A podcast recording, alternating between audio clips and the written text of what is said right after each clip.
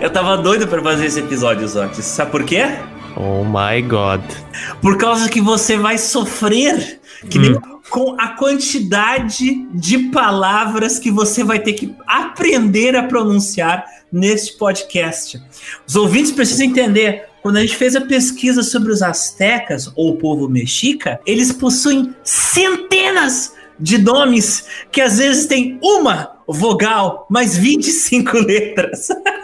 Isso não é meme. Zotes vai sangrar pela glote e pelos neurônios. Sangue para o deus azteca. Sangue para os deuses astecas.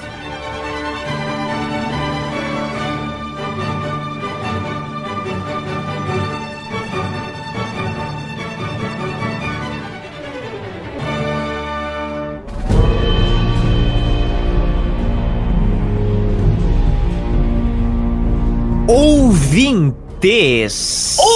Ouvintes!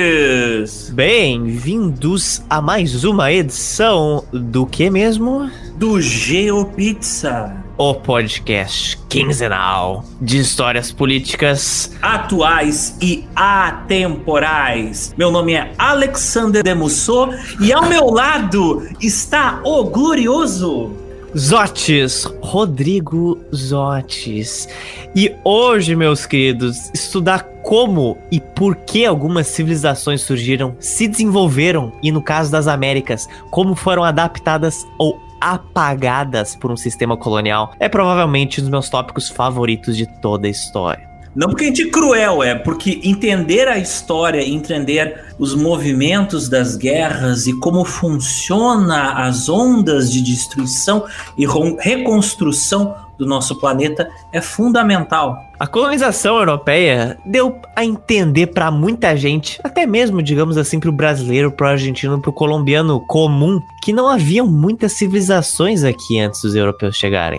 Ao contrário, por exemplo, da Ásia, ao contrário da África, repleto de alfabetos, línguas e contrastes gigantescos até hoje. Mas isso cada vez mais mostra-se menos verdade para as Américas. Muitos acham que porque todas as Américas falam línguas europeias e são culturalmente semelhantes, diferente do continente europeu ou do continente asiático, aqui sempre foi mais ou menos tudo parecido antes das caravelas portuguesas ou dos galeões espanhóis chegarem por essas terras. Mas não, não, não, não, não!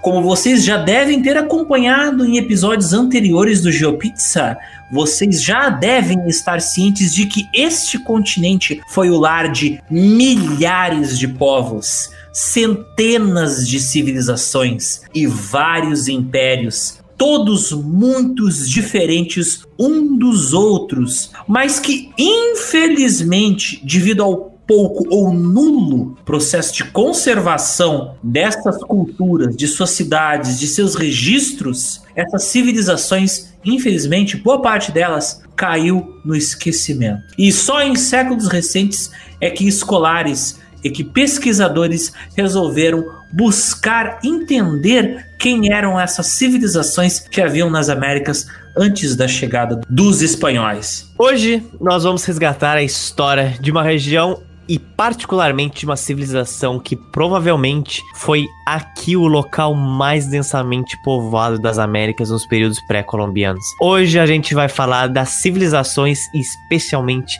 de uma civilização muito interessante na Mesoamérica. Os famosos astecas, os mexicas, na verdade.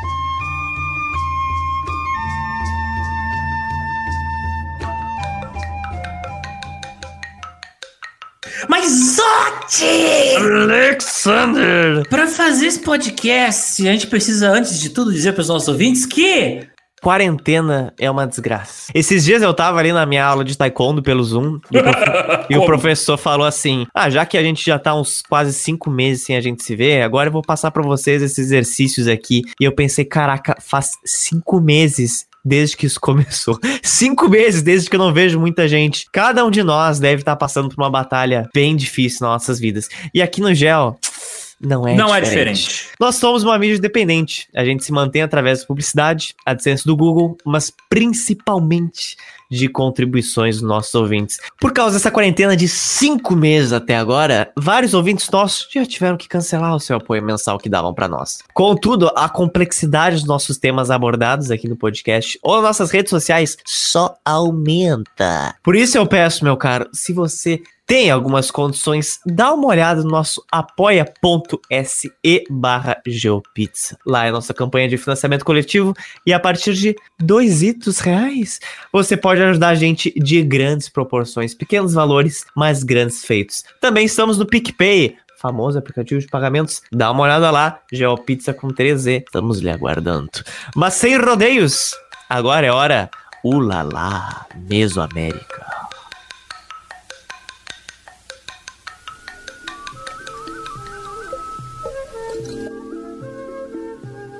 A Mesoamérica foi e ainda é o lar de centenas de povos nativos que sempre existiram por aqui. Porém, boa parte da história desses povos antes do século XVI é ainda bastante ignorada. Registros sobre esse período antes da colonização europeia são bastante escassos. Durante muito tempo, esses povos foram esquecidos, ignorados, embora muitos deles tivessem escrita. Assim como na nossa edição sobre a civilização dos Incas, boa parte dos assentamentos, cidades e construções das civilizações da Mesoamérica só foram exploradas e descobertas ali a partir do final do século XIX e início do século XX. As ruínas da maior cidade asteca de todas, A cidade de Tenochtitlan. que hoje fica na cidade do México, só foram encontradas por escavações arqueológicas em 1978. Cara, isso é muito recente. Cara, é um Isso absurdo. ontem. Caraca. Essa cidade, cara, foi a capital de um dos impérios mais poderosos, se não o mais poderoso da Mesoamérica. Descoberta há 42 anos, cara. Enquanto na edição dos Incas a gente reiterou como foi recente a escavação de Machu Picchu de 1912, cara, isso vira até antigo comparado a muitas das coisas que a gente vai contar sobre os astecas e sobre os mesoamericanos. Escavações arqueológicas de povos pré-colombianos estão sendo feitas quando? Neste exato momento, enquanto você escuta esse podcast. E tudo que nós sabemos sobre a cultura, hábitos, culinária, como eles viam outros povos e até mesmo como eles viam os europeus, está sendo constantemente atualizado. Lembrando até que recentemente cidades foram descobertas na América Central através de imagens de satélite, de LiDAR, de radar por luz, por causa que são cidades gigantes, mas estão escondidas pelo mato. Então, descobertas na nas Américas estão sendo feitas até hoje. Mas chega de rodeios, Otis. Vamos lá para a península do Yucatán. Vamos, para o atual México explorar o passado e as origens dos astecas.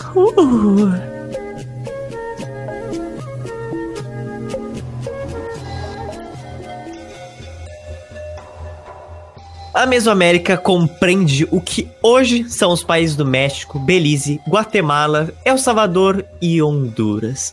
Contudo, nessa edição a gente vai focar mais no centro do México, porque mais ao sul, na Península de Yucatán ou em Honduras, em Guatemala, foram lar de outros povos que tiveram também uma história única, mas um pouco diferente da qual a gente vai tratar aqui, como os maias, por exemplo. Estima-se que no século XVI, quando os espanhóis chegaram aqui, havia mais de 30 milhões de pessoas na área da Mesoamérica, enquanto no Brasil, uma área que é o dobro do México, quando o Cabral chegou aqui, estipula-se que tivesse 10 milhões de indígenas. Mas esse é um número que está sendo cada vez mais contestado por historiadores e arqueólogos.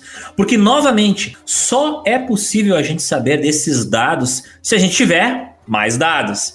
Estudos e escavações atualizadas explorando essas regiões e fazendo novas descobertas sobre o passado que foi perdido. Quando houveram civilizações que foram centralizadas sobre um governo que já fez esses registros antes, cara, isso facilita muito o trabalho dos pesquisadores. O fato do Império Azteca ter muitos registros ajuda hoje a gente a descobrir os números reais deles.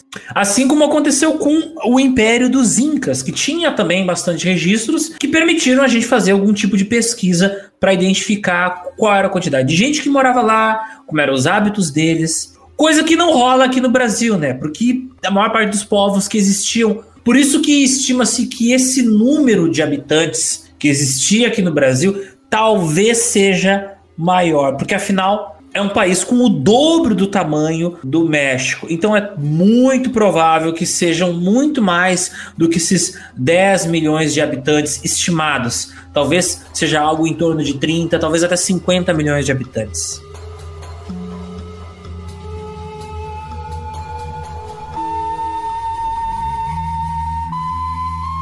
Aqui começa a nossa linha do tempo. Em torno de 5 mil antes de Cristo. Em 5 mil antes de Cristo, a agricultura se desenvolveu na Mesoamérica. Isso foi 5 mil anos depois que ela se desenvolveu no crescente fértil no Oriente Médio. Porque vale lembrar, a América Latina foi o último continente a ser habitado pelos Homo sapiens através de suas migrações pelo Estreito de Bering. O clima quente do atual México propiciou que a galera pegasse algumas plantinhas selvagens, domassem elas e transformassem nos alimentos que se tornaram fundamentais para as civilizações de lá. Alimentos esses que eram desconhecidos na Europa, na África ou na Ásia. Quais eram esses alimentos? Bem, obviamente o milho, o pimentão, a batata, o cacau, o tomate, o amaranto, a baunilha, o abacate, o feijão, a abóbora e é claro, também tinha domesticação de animais, como por exemplo o peru. Tu vê, o peru, peru veio das Américas. Glu, glu, glu, glu. Claro que inicialmente todos os alimentos eram muito diferentes do que a gente tem hoje. Por exemplo, o milho, ele era muito menor do que o que a gente tem hoje. Mas o milho que esses povos pegaram da natureza ali com laço, tipo, pegaram o milho selvagem e foram lá e domesticaram o milho, eles foram através da seleção artificial fazendo milhos cada vez mais graúdos. Então, os milhos dos povos pré-colombianos eram graúdos, mas não eram tão graúdos como os milhos hoje. Com a agricultura em massa, surgiram as primeiras cidades da Mesoamérica em 1500 a.C. Cidades grandes, assim como muito comércio entre elas de prata, ouro, tecido, alimentos e armas. O principal grupo que se destacou desses foram os Olmecas, que habitavam em torno de El Salvador e a Guatemala, tendo muito comércio a partir de 1200 a.C. Eles tinham coisas bem características, como as suas famosas esculturas de cabeças arredondadas. Cara, você provavelmente já viu essas cabeças, essas esculturas em algum lugar. Os primórdios também de uma escrita foram provavelmente cunhadas por eles. Eles formaram grandes cidades, cara, como São Lourenço em, em 1000 a.C., enquanto mais tarde surgiram também os zapotecas, que habitavam os atuais estados mexicanos de Oaxaca e Guerreiro, se estabelecendo em regiões mais secas e desenvolvendo técnicas de irrigação para ter agricultura. A diversidade de costumes e de línguas na Mesoamérica foi tão, tão grande, cara, que o grupo dos zapotecas falavam até 50 línguas diferentes. E hoje, hoje, o governo mexicano reconhece oficialmente 60 línguas zapotecas. Só zapotecas. Agora, ouvintes, eu convido vocês a fazer uma reflexão. Imaginem o tempo e o esforço necessário para que nessa região surja um grupo unificado sobre uma mesma língua, sobre os mesmos costumes, para gerar daí uma civilização. Cara, isso implica a necessidade da existência de vários assentamentos e cidades por muito tempo para daí formar uma língua unificada, relações políticas e sociais que gerem uma organização militar unificada que seja forte o suficiente para anexar e subjugar outros povos. E, claro, também é muito necessário a concentração de riqueza por parte de uma elite que vai administrar as forças militares necessárias para poder fazer as conquistas de território e de outros povos. É um processo muito complexo que vai acontecendo lentamente nessa região. E muitos povos que ainda vão surgir mais para frente na nossa linha do tempo, como os astecas, já começaram a aparecer neste momento, ali por volta de 800 antes de Cristo. Eles só estão escondidinhos assim.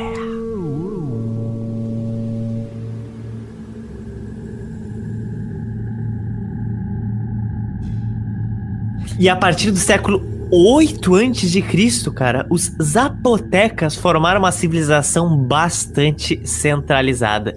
E hoje um dos seus maiores legados são as suas grandes cidades, como por exemplo, a cidade de Monte Alban, no estado de Oaxaca, no México. Cara, essa cidade, ela é incrível, porque ela tá em cima de uma montanha de quase 2 mil metros de altura. E ela é repleta de pirâmides, templos, praças, 170 túmulos, inclusive uma quadra que eles jogavam um esporte característico que era o Tlactilo, que a gente vai explicar mais pra frente no que, que ele consiste. Oh my god, esse, esse é o futebol mais hardcore, mais hardcore que o futebol americano. Oh yeah.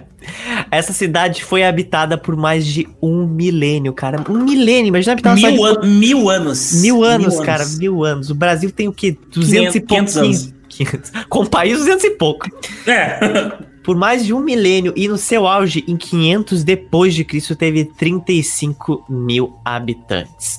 Então, isso nos faz pensar, cara, e questionar, uau, quantas coisas aconteceram nesse período que a gente ainda não sabe. Aliás, essa cidade, eu recomendo muito que você que tá no PC aí, dê uma olhada nela através do Street View, porque ela tá muito bem conservada. Apesar dela ser antiga pra caralho, né? E a sensação de escala dela é gigantesca, porque são muito grande as construções que esses caras fizeram. Dá uma olhada nos templos e pirâmides que tem por lá, porque ela é muito parecida com a famosa cidade mexicana de Teotihuacan, aquela mesma que você já ouviu antes falar, aquela das grandes pirâmides cinzas do Sol e da Lua ali no México. Mas isso é um assunto que a gente vai falar mais pra frente. Ela certamente foi um lugar construído para elite, como um lugar militar e religioso, até por serem um local bem remoto, né? Que foi inclusive isso que facilitou a conservação de Monte Alban. Alguns arqueólogos argumentam que o edifício centralizado na praça principal de Monte Alban, com algumas esculturas de cabeças, eram bem parecidas com a dos Olmecas, meu caros. Elas provavelmente representavam talvez governantes das províncias zapotecas. Então você vê aí, o intercâmbio cultural e já era muito grande entre esses povos.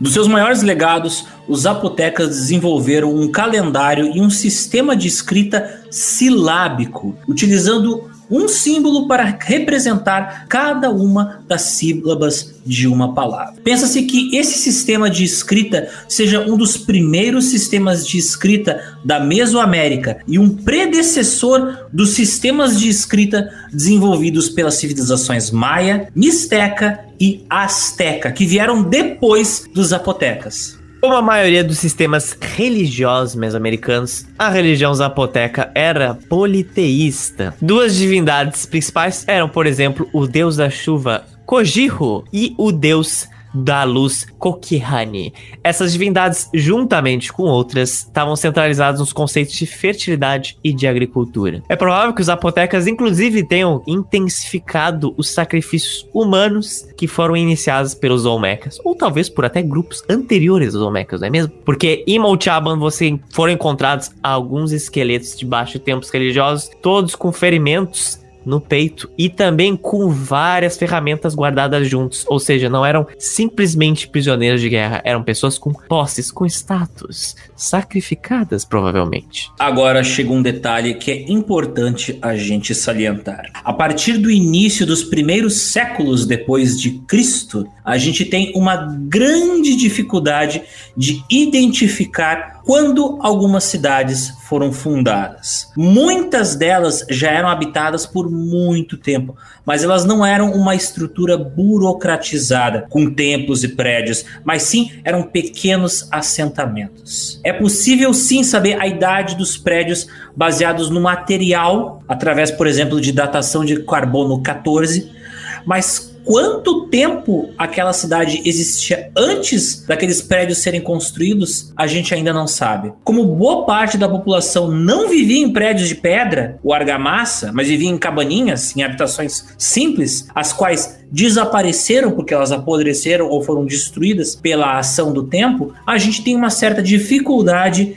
em precisar qual é a escala temporal da existência dessas cidades. O fluxo comercial entre os povos da Mesoamérica começou a se tornar tão intenso a partir de 500 depois de Cristo que muitas cidades se tornaram multiculturais. E seus imperadores e governantes nem sempre eram da civilização que fundou aquela cidade. Por exemplo, na cidade zapoteca de Mitla, que era uma cidade principalmente religiosa, que ela foi fundada pelos zapotecas no atual México, tivemos governantes provavelmente mistecas, zapotecas, quem sabe até mesmo maias, que já estavam existindo há um bom tempo na Mesoamérica, um pouquinho mais para o sul. Por causa dessa grande multiculturalidade, algumas das cidades são incógnitas por que grupo foi fundada e quem os governou, cara. Um dos maiores exemplos disso é provavelmente a cidade mais conhecida de toda a Mesoamérica. Essa é a cidade de Teotihuacan.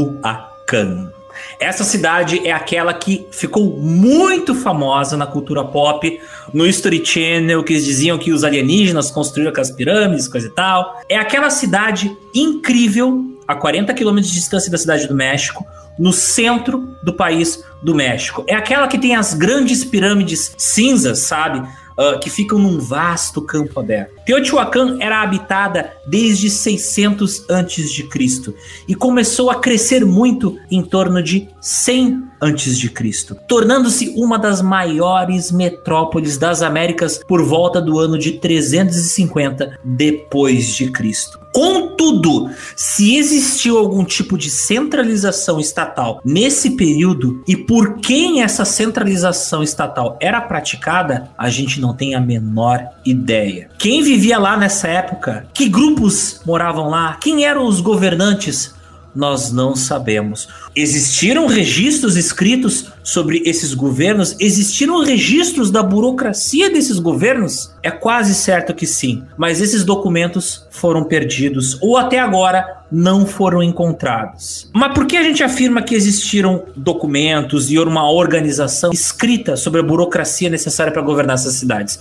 Cara, não tem como tu construir uma cidade daquelas sem tu ter organização. Então, é certo que eles tinham um sistema burocrático, escrito, organizado para administrar o comércio, para administrar urbanização, e tu precisa escrever essas informações em algum lugar. Vários dos documentos que registravam a história dos governantes desse período provavelmente foram queimados.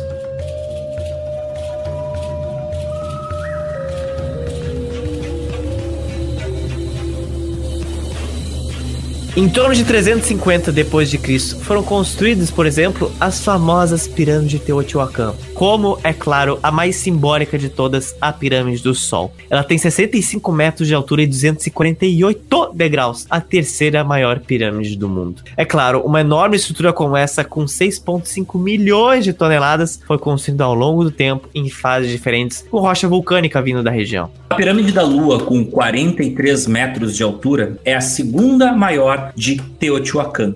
E ela também está tão envolta em mistério quanto a pirâmide do Sol. Uma das várias outras evidências de que a gente tem de que o intercâmbio cultural entre os povos da Mesoamérica era muito grande. E era porque os seus templos religiosos veneravam deuses que simbolizavam coisas parecidas, mas com nomes diferentes para cada civilização. Por exemplo, puxando para nossa cultura ocidental, é um pouco parecido com a mitologia grega, a gente pode dizer, que inspirou a romana. As culturas mesoamericanas, além de ter intercâmbio de cultura, arquitetura e escrita, também tinha, claro, intercâmbio e adaptação de deuses para suas religiões. Quero exemplos, Otis. Give-me exemplos. Give you exemplos. Um dos deuses mesoamericanos mais conhecidos por nós aqui ocidentais é a serpente emplumada. Talvez esse nome não te seja muito familiar, mas você já viu ela em alguns templos maias, toltecas ou até mesmo astecas, cara. Elas ficam em uma disposição parecida com uma gárgula na extremidade dos templos. Por exemplo, existem várias dessas gárgulas da serpente emplumada em Chichen Itza, que é uma das maiores construções maias no México. A serpente emplumada Plumada é um deus presente em várias culturas da Mesoamérica. Por exemplo, no caso dos aztecas, que ainda não apareceram na nossa linha do tempo, mas calma. Ele se chama Quetzalcoatl. Para os maias de Tucatec no sul, se chama Cucuclã, enquanto para outros grupos maias como os Curumats ou os Quiche maias são chamados de Torrio. A tradução desse deus nas línguas nativas é algo como serpente sagrada ou emplumada. E em Teotihuacan havia um templo da serpente emplumada, construído em torno de 350 a 150 antes de Cristo. Nesse templo são encontradas ossadas de 200 pessoas diferentes, com ferimentos mortais. Adivinha onde, Zotes? Onde? No peito. A esmagadora maioria dessas vítimas era de homens enterrados juntos com armas e joias, o que nos leva a concluir que foram sacrifícios de pessoas respeitadas e não de prisioneiros de guerra trazidos para lá e sacrificados. Lembrando que os incas também tinham essa prática de tipo, a pessoa que vai ser sacrificada, ela é importante, ela possui um status. E provavelmente os governantes da cidade também eram líderes espirituais de famílias muito poderosas. E quem eram essas famílias poderosas? Bem, boa pergunta, porque nós não sabemos. Cara, que desgraça, porque é uma cidade muito bem conservada e aí você quer ler mais sobre e você tem pouco para ler sobre. A partir de 400 a 600 depois de Cristo, Teotihuacan teve 125 mil pessoas, 2 mil prédios e uma área de 18 quilômetros quadrados. Metade da população do Vale do México vivia lá. Para ter uma ideia, até o início dos anos 2000, os arqueólogos estimavam que ele tivesse sido construído pelos toltecas, mas esses registros eram baseados em registros coloniais espanhóis, que era uma compilação de histórias orais dos povos da Mesoamérica que nem sempre compreendiam a realidade encontrada. Outros estipulam que fosse os zapotecas, os mistecas e os maias, quem sabe todos eles, cara, que administraram a cidade eventualmente, já que a partir desse momento você certamente tinha todas essas nacionalidades, todos esses povos nesse local. A cidade utilizou-se de várias rotas comerciais com cidades a milhares de quilômetros de Teotihuacan, com cidades maias na atual Guatemala e Honduras, como Tikal, Caminal Juiú, Copan, Becan e Oxquintoc. Isso é muito longe, gente. Essas redes de comércio atingiam regiões muito distantes. Inicialmente, pensava-se inclusive que essas cidades maias eram cidades satélite de Teotihuacan, ou seja, cidades que eram vassalas de Teotihuacan, pois vários objetos e construções idênticas a Teotihuacan foram encontradas lá nessas cidades com a mesma disposição no cenário urbano.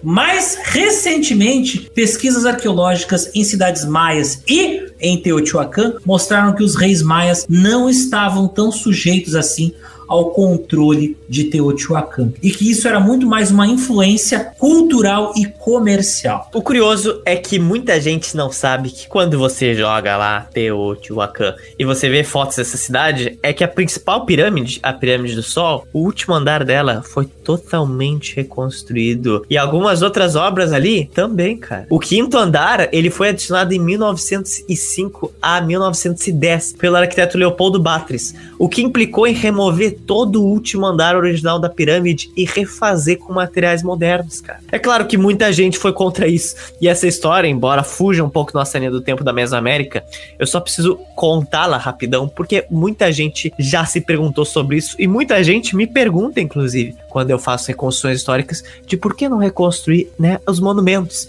E eu respondo, é muito simples. É só você ler esta história que você vai entender o quanto isso é delicado. Teotihuacan, início do século XX, o governo mexicano estava procurando encontrar os restos de personagens importantes da independência mexicana por seu centenário de independência. Mas também ele tinha um desejo meio bizarro, assim, oculto. Porque o governo mexicano, ele queria criar uma ferrovia que passasse perto das principais ruínas da Mesoamericana, por um centenário de independência assim, tipo, uau, olha que incrível, magnífico, né?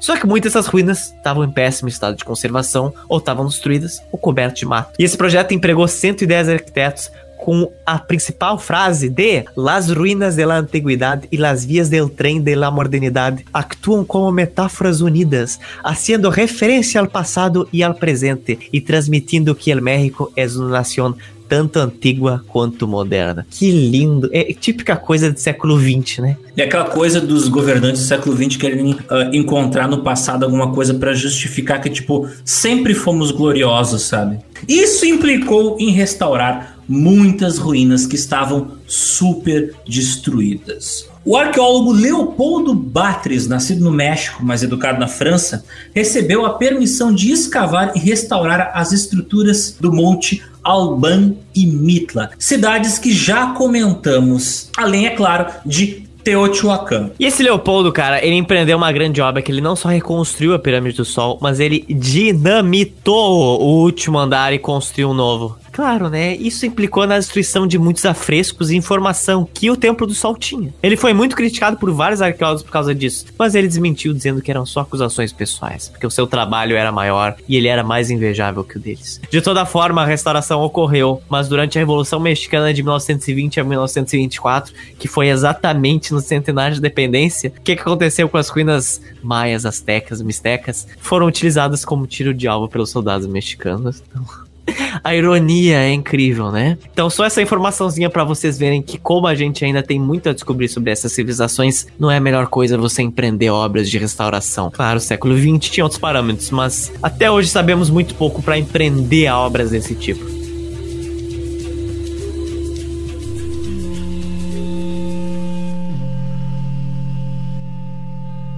E de volta à nossa linha do tempo, a gente está em 600 depois de Cristo em Teotihuacan. Ele ainda não foi dinamitado pelo governo mexicano aqui, mas agora nesse momento algo estranho ocorreu. A cidade sofreu um provável ataque, rebelião e saque, só restando seus prédios importantes que você vê hoje aí nas fotos. Estima-se que tenha ocorrido um levante por parte dos habitantes contra a elite, facilitando também invasões externas, já que do ponto de vista militar a cidade não era muito bem planejada e fortificada. E em torno de 750 depois de Cristo, os habitantes foram embora e moveram-se para outra cidade que estava se o centro da Mesoamérica naquele momento. Uma cidade habitada por um império extremamente marcante que se tornou o pai da futura civilização azteca, que pouca gente sabe. E a civilização foram os Toltecas. Bem, embora a gente esteja ali por volta do ano de 750 depois de Cristo, os Toltecas já existiam desde 670 antes de Cristo. Como já falamos, até você organizar uma estrutura militar e subjugar outros povos leva um certo tempinho. Mas foi nessa data que os toltecas formaram uma poderosa cidade que era a base de seu império, a cidade de Tula. Em torno de 900 depois de Cristo, Tula se tornou a cidade mais importante do México com 85 mil pessoas deixando para trás cidades como Teotihuacan. Mas é claro, a arquitetura e a malha urbana da cidade de Tula eram muito influenciadas por aquilo que a gente via em Teotihuacan. E o que havia em Tula? Exatamente, exatamente isso mesmo que você tá pensando, exato. Pirâmides! Pirâmides! Pirâmides e prédios reais distribuídos em um formato xadrez. Sendo a sua característica mais única, dezenas de pilares e estátuas. Essas estátuas, embora tivessem corpos diferentes das cabeças olmecas, como se fossem totens assim, pareciam muito cabeças olmecas, só que com corpo. Então você vê já o intercâmbio cultural talvez fosse tão grande que as pessoas nem os toltecas nem se perguntavam por que eles esculpiam dessa forma, porque quando uma coisa vira hábito, você não se pergunta. E quando ela vira um hábito de milênios, ninguém tá preocupado em saber quem introduziu aquilo. É o sentido original do meme cultural. Tipo assim, é uma ideia que percorre vários séculos de civilizações, vai se alterando, mas é um mesmo grupo de conceitos estéticos e culturais. Em Tula tinha também a representação, pela primeira vez, de vários guerreiros com peitorais, armas, dardos, facas de sílex e armas curvas. E isso foi a primeira vez que um guerreiro foi representado em uma estátua, diferente de possíveis governantes ou divindades. Embora você tenha deuses representados na cidade de Tula, os guerreiros são a principal coisa que chama atenção. Então, isso quer dizer que os guerreiros na cultura tolteca deveriam ter um papel essencial para o funcionamento da sociedade. Será que era isso? Eu acho que sim, hein? Embora já existissem guerreiros e exércitos na Mesoamérica, com certeza foi sobre a tutela dos toltecas que a mentalidade bélica se tornou profundamente exacerbada e foi essencial para manter a sociedade. Foi na sociedade tolteca que o militarismo se tornou uma força tão grande quanto, por exemplo, a religião. Os toltecas eram adoradores do deus Quetzalcoatl, o deus da serpente emplumada, dos mercadores e das artes. E eles procuravam espalhar o seu culto entre os povos que eles derrotavam na guerra. O culto específico a Quetzalcoatl foi tão difundido pela Mesoamérica que foi encontrado em orações pelos deuses nos maias, na atual Honduras ou Guatemala, assim como na península de Yucatán, no México. Segundo a tradição, os toltecas liderados por Mitzcoatl, que seria a serpente das nuvens, destruíram e queimaram Teotihuacan totalmente por volta de 900 depois de Cristo, depois que a cidade já estava em decadência há um bom tempo. E os toltecas eram realmente famosos na Mesoamérica como guerreiros, e eles tinham várias ordens de militares, como do jaguar e da águia, que foram provavelmente introduzidos pelos maias, seus vizinhos do sul.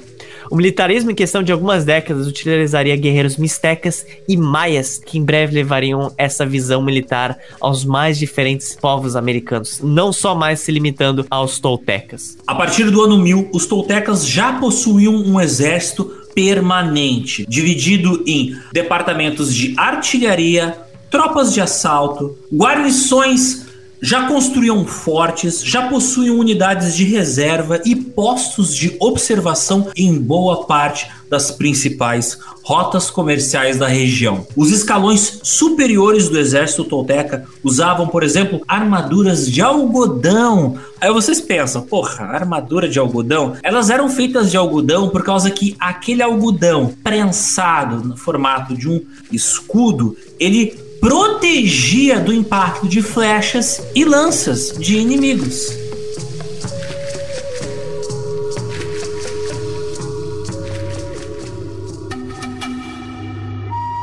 Outra coisa importante que a gente precisa falar dos toltecas é o que? Sacrifícios.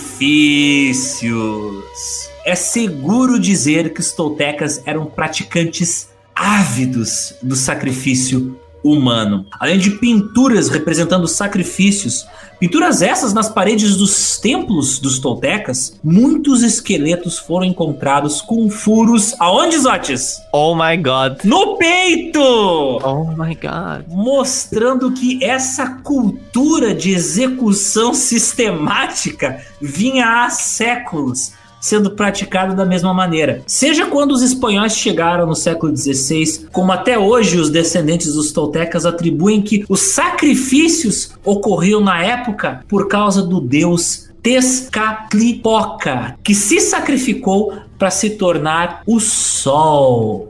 Portanto, para continuar a existência desse astro, sacrifícios humanos eram necessários. Mais tarde nós vamos falar de como o teatro dentro da religião Oh yeah.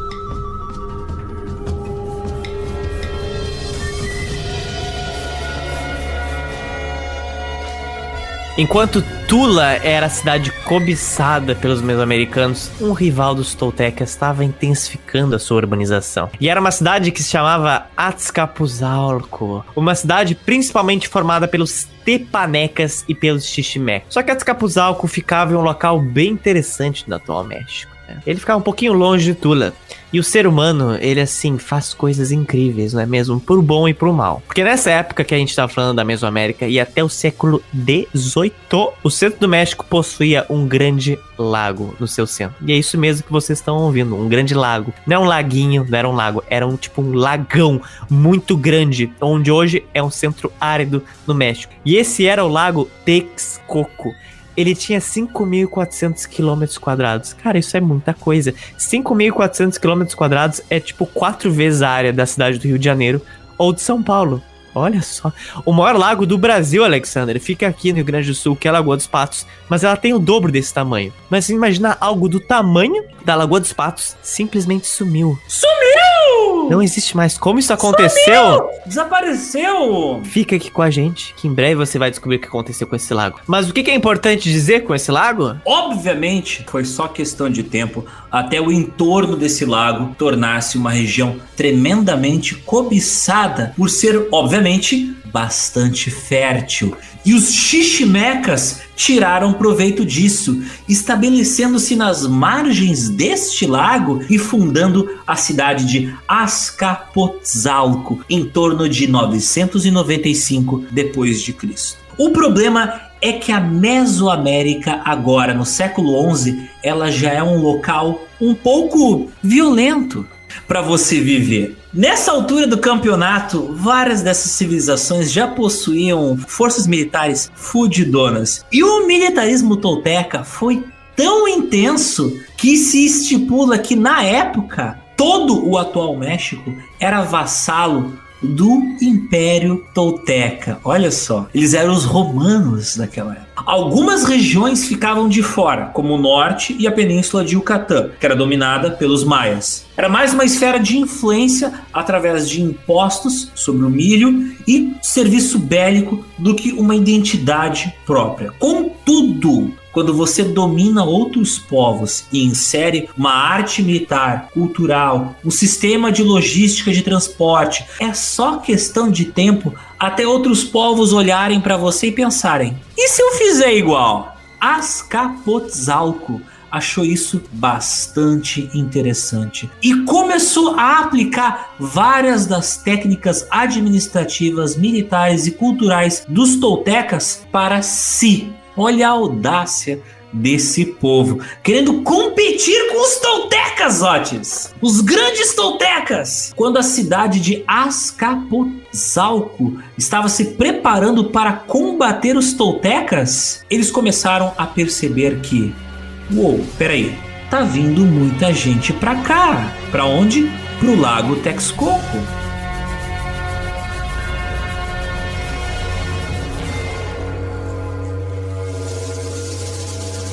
Em questão de poucos anos, surgiram muitas outras cidades ao redor do lago Texcoco, como Tlacoapan, Coyohuacan, Culhuacan, Chimalpa e Chimalhuacan, aumentando a necessidade bélica de cada uma delas se proteger e não se matarem. Lembrando que elas eram uma espécie de cidades-estado, né? Exatamente. E cada uma delas tinha meio que as suas tropas militares próprias. Em algum tempo, os tepanecas também iriam ascender a elite de Azcapotzalco. Mas por que que todos esses povos vieram aqui pro lago agora. Cada vez mais não paravam de chegar maias vindo do sul do México, da Península de Yucatán ou da atual Honduras, da Guatemala, e junto com suas migrações, eles traziam notícia. Notícias que algo terrível estava acontecendo por toda a Mesoamérica no século XI. Oh my god, Zots! O que estava acontecendo? Oh my god. Uma grande seca tinha devastado as plantações de boa parte da Mesoamérica, levando a fome, rebeliões e a destruição inteira de várias cidades e povoados que eram vassalos do Império Tolteca. Os maias começaram a migrar para Tula, capital do Império Tolteca, a ponto de que a população de lá aumentou muito rápido. A cidade de Tula começou a não colher a quantidade de grão suficiente como antes, e as chuvas tornaram-se cada vez mais escassas. A seca que estava vindo do sul do México agora se aproximava cada vez mais do centro mexicano, chegando a Tula, uma cidade que não tinha nenhuma saída para o mar ou um grande lago, e em breve ela estaria condenada, assim como o Império Tolteca. Provavelmente de uma forma que ainda se estuda até hoje, as secas e a carência consequente, né, de alimentos provocada por essa seca foi tão grande que as riquezas acumuladas pela elite tolteca tornaram-se cobiçadas por muitos outros povos, que iniciaram uma rebelião em Tula e queimaram e destruíram a cidade, onde cada um dos povos foi para um lado diferente. Muitos foram para o Golfo do México. Agora, Azcapotzalco se tornou a maior cidade da região, mas muitos povos não paravam de vir para o lago Texcoco e começar a fundar outros assentamentos. E nesse momento foi que as cidades maias no sul do México se tornaram totalmente desabitadas. Isso é uma coisa que a gente lê nos livros de história do ensino fundamental, tá ligado? Ah, os maias abandonaram as cidades deles. Então, foi por causa de coisas como essas secas desgraçadas. E é por isso que até hoje a gente vê no History Channel, tá ligado? Ah, os alienígenas, eles foram lá e sequestraram os maias, blá blá blá. E não, gente, foi uma crise ambiental que fudeu com a agricultura deles e criou uma crise socioeconômica, política, alimentar que destruiu com aquela civilização ali. Gente, eles não desapareceram, tá? Uh, uh, se não tem ossadas naquelas cidades, significa que provavelmente eles se mudaram de lá. Até porque assentamentos maias dessa época, do início da seca, foram encontrados cada vez mais para o centro do México. Ou seja, houveram ondas migratórias, onde os maias estavam fugindo do sul e indo para o centro, cada vez mais tentando escapar dessa situação de seca e indo em direção ao lago Texcoco Sendo esses assentamentos maias muito mais recentes do que as cidades antigas, a gente tem uma noção de que, tipo, tá, isso aconteceu depois das cidades, ou seja, significa que houve uma onda migratória.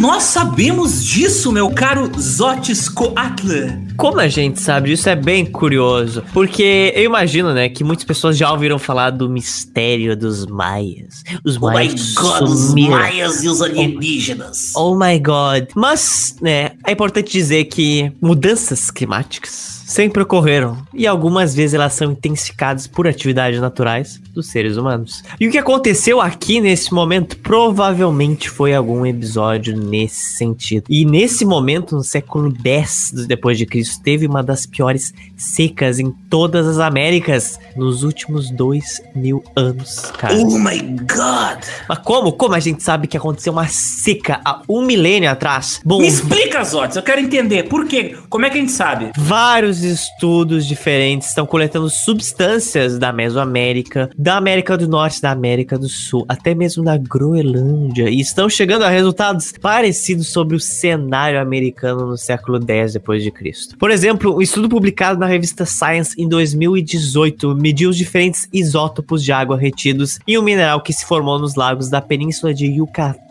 durante esses períodos da seca. Quando o mineral se forma, as moléculas de água são incorporadas nele, na sua estrutura cristalina, e essa água registra os diferentes isótopos que estavam presentes na água do lago antigo no momento da sua formação. Isso é como se fosse uma água fossilizada, a gente poderia dizer, levando os pesquisadores a descobrir que a precipitação anual diminuiu entre 40 e 54%, com um período de até 70% de redução das chuvas durante o pico da seca. E a umidade também diminuiu de 2 a 7 comparado de hoje. Por isso, ainda não há um consenso entre os pesquisadores sobre um único mecanismo que tenha causado essa seca. Ao invés disso, é bem provável que a seca que aconteceu, essa seca desastrosa, tenha sido resultado de várias influências incluindo a variabilidade solar, mudanças na posição da zona de convergência intertropical, mudanças na frequência de ciclones tropicais e até o desmatamento que era feito por aqueles povos para fazer agricultura. Além do terreno montanhoso, os mesoamericanos exploraram por muito tempo as florestas tropicais da Mesoamérica por 1500 anos. É importante dizer que as técnicas agrícolas utilizadas pelos maias eram dependentes de ampla irrigação e muito desmatamento. Inclusive, o tipo de estrutura social e as cidades que eles construíram naqueles territórios e o que o solo poderia prover para alimentar aquelas populações. Então, diversos estudos usando diferentes tipos de análise feitos nas últimas décadas chegaram a resultados iguais. Por exemplo, da mesma forma como você pode ver fósseis de água, entre muitos parênteses, antes que os paleontólogos me executem aqui, mas isso também é possível de encontrar nas camadas de gelo, afinal, elas acumulam CO2. Então, quando você está vendo CO2 de diferentes crostas de gelo, seja da Antártica ou da Groenlândia, você pode entender e analisar se em alguma época houve mais queimadas, houveram mais chuvas ou mais secas, coisas que iriam afetar a atmosfera do planeta e as camadas de gelo inevitavelmente. Em um desses estudos, analisaram o gelo da Groenlândia e através do estudo das diferentes camadas de gelo e de neve, houve uma indicação de que em uma determinada época, em torno do século 8 ali até o 13, houve muito sol e pouca chuva atingindo aquela região. Não foi de uma hora para outra, tipo um meteoro caindo sobre aquelas civilizações. Ela começou aos poucos, ali por volta de 670 depois de Cristo, se estendendo até o ano 1000 depois de Cristo. Inclusive, Alexander, quando a gente falou dos Incas, antes da gente falar dos Incas, como antes a gente está falando dos Aztecas, das civilizações da Mesoamérica, quando a gente falou dos Incas, a gente falou dos povos andinos mais marcantes, que eram de Huari e Tiwanaku nos Andes, em torno do século 8 ao 10 e foi exatamente nessa mesma época, em 950 depois de Cristo, que tanto Huari quanto Tiwanaku, duas grandes civilizações centralizadas, desapareceram. É provável que essa seca tenha atingido desde a Groenlândia até a Argentina, toda a América. Atingindo um pico de 50 em 50 anos. Em anos, por exemplo, como em 670, 810, 860, 910, 960, 1010. Então era meio que cíclico esses momentos de seca.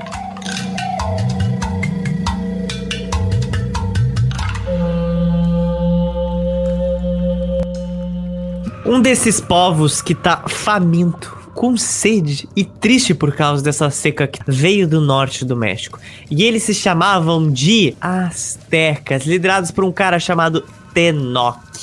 Conta sua lenda que eles migraram do século 13 por mais de 100 anos. Eles diziam que vieram de uma ilha chamada de Aztlan, portanto, Aztecas seria o nome desses habitantes que saíram da ilha de Aztlan. Contudo, nenhuma ilha com esse nome existe sequer, ou existe alguma ilha parecida nesse sentido no México ou no norte dele. Durante essa migração, o povo azteca dizia que eles estavam sendo guiados em busca de um lugar melhor para se viver através do seu deus Huitzilopochtli, o deus da guerra. O local certo que eles estabeleceram foi dito pelo seu próprio deus. Seria o local onde eles veriam uma águia comendo uma cobra em cima de uma pedra. Uma coisa bem específica, não acho difícil você se confundir com isso em algum momento. E se você acha que você nunca viu esse símbolo, você já viu isso sim.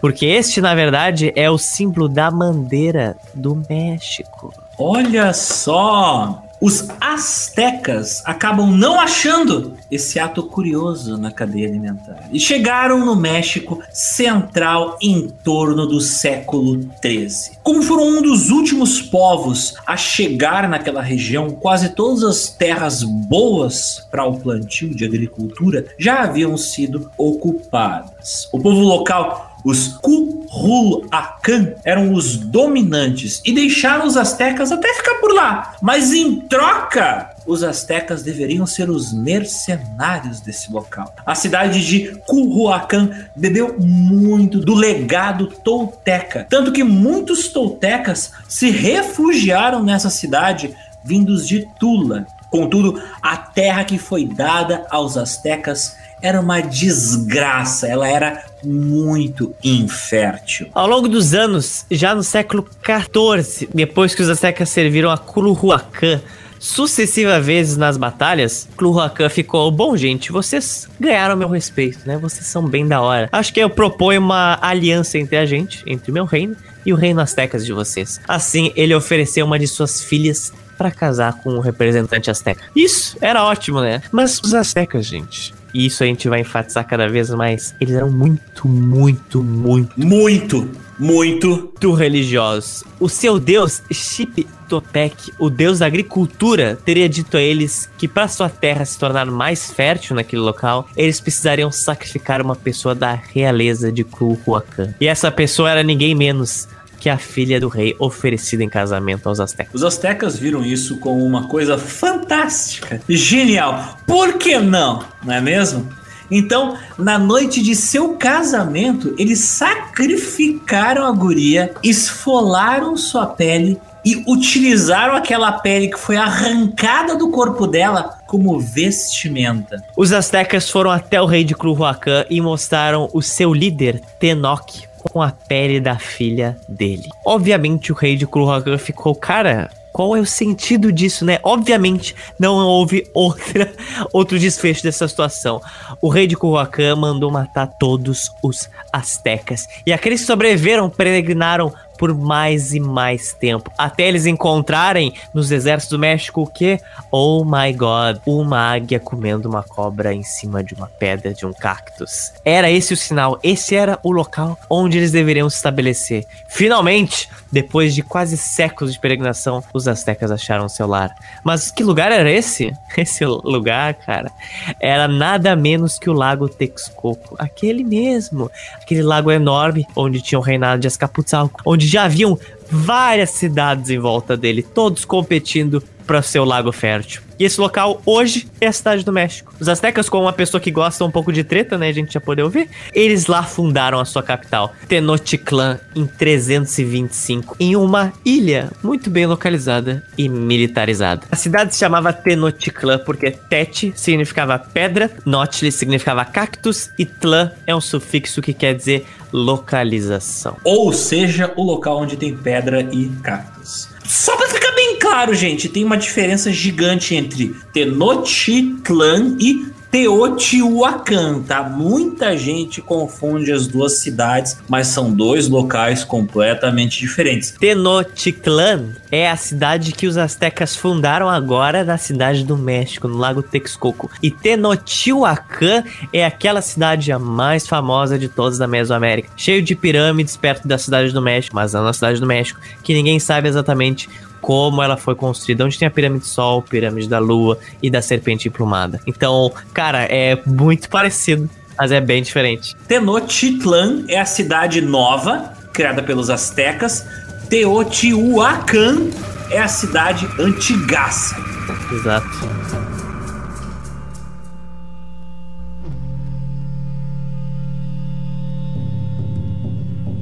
Muitas pessoas, gente, acham que os mexicas se tornaram os astecas. E muita gente acha, inclusive, que eles são povos totalmente diferentes. Mas na verdade é um pouco ao contrário, gente. Porque o que, que significa astecas? Astecas, como a gente falou, significa povo de Aztlan, a ilha mitológica de onde eles teriam vindo. Contudo, o deus Huitzilopochtli ordenou eles, depois que eles fundaram sua cidade de Tenochtitlan, a mudar de nome totalmente, mudando assim para Mexicas. Mexicas significaria o povo do Vale da Lua. Vale da Lua, como é conhecido a região do centro do México. E o México, inclusive, ganhou esse nome por causa dos mexicas. Então, tará. Azteca, portanto, é um nome ambíguo que não define historicamente nenhum grupo de pessoas, nenhuma cultura ou língua. No entanto, Mexica também não é um termo muito preciso. Ele é utilizado para se referir mais a habitantes das cidades irmãs Tenochtitlan e Tlatelolco, cidades mais afastadas que ainda estavam sob o domínio do Império Mexica, mas que não se chamavam mexicas. O povo Tenochtitlan referia-se a si mesmos como os Tenótica e ocasionalmente a cultura Cu Rua Méxica, mas uma palavra para se referir aos habitantes do Império Mexica, popularmente conhecido como Azteca, não existe. Que só para quem não entendeu direito, não existe uma palavra que fale de todos os habitantes que habitaram a região que compreende ao Império Azteca, entende? O termo Azteca entre si não denomina linguagem e não denomina localização. Nós somos, por exemplo, aqui brasileiros, mas todos brasileiros, né, falam português necessariamente. E no caso dos Aztecas isso não existe. No caso dos mexicas isso também não existe. Mexica é algo muito mais aproximado e algo que factoralmente eles precisaram mudar de nome. Então, a partir de agora, eles chamam de fato Mexica. Então, toda vez que você vê Império Azteca, ele não necessariamente está correto correto esse termo. Na verdade, Império Azteca, a gente pode dizer, nunca teve.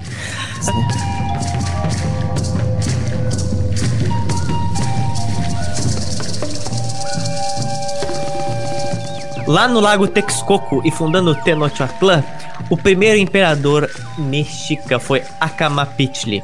Para ser imperador era necessário ser um nobre, ter mais de 30 anos de idade, ter sido educado em uma das escolas de elite e principalmente ser um guerreiro experiente e um forte líder militar. Porque afinal, eles deveriam ser a representação do seu deus da guerra, Quetzalcoatl. Embora o imperador tivesse poder absoluto e acreditasse ser um representante dos deuses, ele governava com a assistência de quatro conselheiros e um conselheiro sênior que foram eleitos pela nobreza. E lembram que nós falamos que Azcapotzalco era o reino mais poderoso do lago Texcoco? Mesmo cheios de si, os mexicas não eram nada comparado aos habitantes de Azcapotzalco. Tanto que em questão de pouco tempo eles foram anexados com uma província tributária. Olha só, e participaram de várias campanhas militares para aumentar a área de Azcapotzalco. Eles eram um reino servil de Azcapotzalco. Eventualmente, eles ganharam prestígio entre a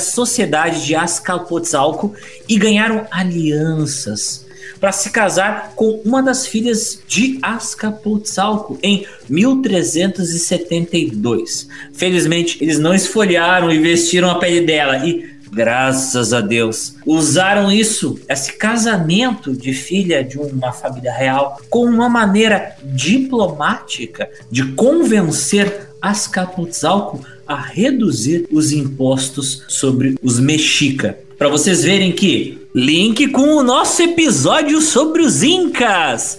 Casamento é uma maneira excelente de resolver divergências políticas entre diferentes nações.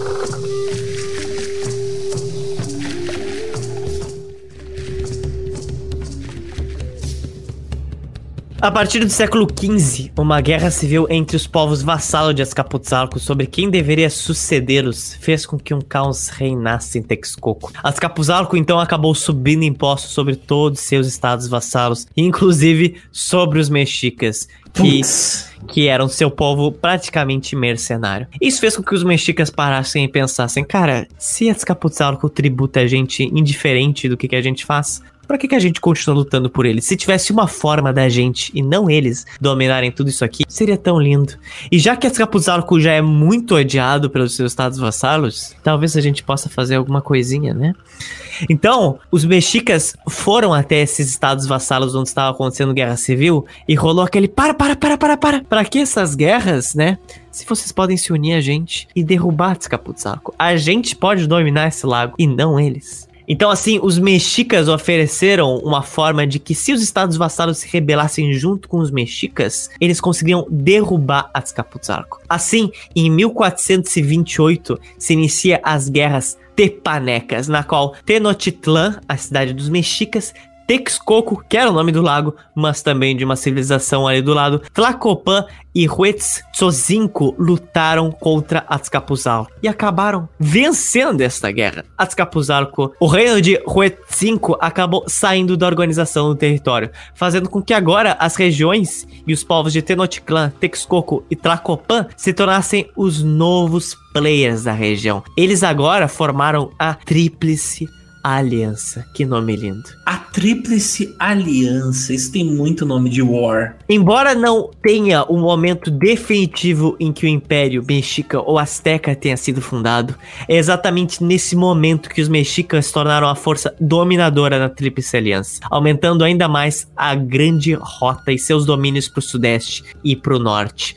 Embora o controle fosse dividido entre os três povos, os povos mexicas ficavam com a maior parte do controle por ter iniciado o levante contra as Caputzalco. O imperador mexica Itzacuatl morreu em 1440. Enquanto ele foi coroado, os mexicas eram apenas um estado vassalo. Mas agora, depois de todos esses eventos de guerra, eles eram os dominadores daquela região. O funeral de Itzacuatl durou 80 dias e ele foi sucedido por seu sobrinho, Montezuma I, um dos imperadores mais importantes da história dos mexicas.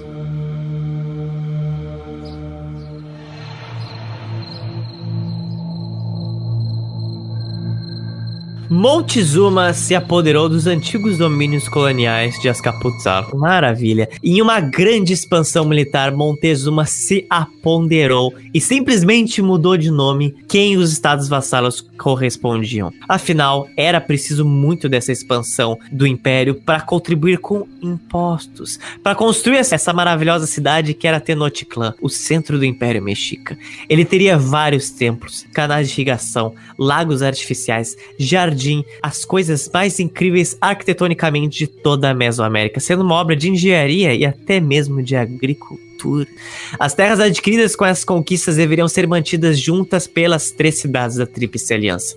E a homenagem deveria ser dividida de modo de que dois quintos dos todos os territórios fossem para Tenochtitlan e Texcoco e um quinto para Tlacopan. Aqui nas Américas estava rolando umas guerras nível Europa, sabe? Em termos de movimentação de tropas, administração, controle de regiões que vão gerar impostos. Tipo, essa galera tava trocando porrada para ver quem ia controlar as regiões que iam gerar o imposto necessário para desenvolver as obras civis e de construção das cidades que iam fazer com que a glória do seu império se tornasse maior que a glória do império vizinho. E dentro desse assunto de obras públicas, de serviços, Montezuma I também instituiu a educação obrigatória para quem? Para todas as classes sociais, dos escravizados até os, até os artesãos, comerciantes, mensageiros, transportadores e, obviamente, nobres. Claro, menos para os prisioneiros de guerra. Mas para quem valia naquela sociedade, a educação era pública, livre e necessária e obrigatória. As escolas eram divididas entre escolas para meninos e escolas para meninas. Enquanto a Europa não tinha nenhum tipo de educação universal nessa época, os mexicas já tinham escola pública feita pelo Montezuma I. O ensino universal de Montezuma I foi um dos responsáveis por muitos dos avanços do conhecimento daquela civilização. Para tu ter uma ideia, a gente tem essa visão de que os astecas têm conhecimento astronômico por causa da qualidade do ensino astronômico que existia nas escolas dos mexicas, o que obviamente teve como consequência aquele seu calendário que é muito similar ao nosso, que, atenção, era composto de 365 dias. Cara, é a mesma quantidade de dias que o calendário europeu possuía. Os mexicas tinham do outro lado do mundo, olha que incrível isso, um calendário tão preciso quanto o calendário europeu. Tal era a qualidade da ciência deles. Eles tinham dois calendários, sendo um utilizado no cotidiano e o outro ele possuía uma uh, simbologia religiosa. O Shihuopuali possuía 18 meses e 20 dias, sendo o último mês do fim do ano com mais 5 dias para fechar os 365. E o calendário Tonal Porruali, o calendário religioso, ele possuía 13 meses de 20 anos. E com o reino de Montezuma I, meu filhão, a cidade de Tenochtitlan teve um dos seus maiores ápices ever. A gente falou muito da política envolvida nos mexicas e nos astecas, mas pouco a gente falou de como era a organização social desse complexíssimo império, de como era dividida a sociedade e de como ela era organizada. A cidade era famosa por toda a Mesoamérica, sendo até mesmo conhecida pelos Incas da América do Sul por causa do seu altivo comércio. Isso é uma coisa que a gente citou no nosso episódio sobre a civilização dos Incas. Um século mais tarde, quando os espanhóis chegaram em Tenochtitlan, o soldado Bernard Dias de Castilho escreveu que parecia uma cidade fictícia, com as suas grandes torres, ruas, prédios ornamentados e coloridos, com canais das águas que pareciam algo de Atlantis. Eu nunca vi tantos produtos sendo comercializados ao mesmo tempo em nenhum mercado europeu. Alguns dos outros soldados perguntaram se o que nós estávamos vendo não era um sonho. Tenochtitlan cobria em sua maior extensão cerca de 12 a 14 quilômetros quadrados. E a cidade estava conectada à margem oeste do lago e à paisagem que circundava a cidade por três pontes móveis. Porque elas eram pontes móveis? Para permitir a passagem de barcos. Inclusive, essas pontes eram totalmente desmontáveis caso houvesse um ataque militar à cidade. Três entradas. Lá haviam templos e pirâmides impressionantes, a partir dos quais a cidade se espalhava em quatro principais regiões.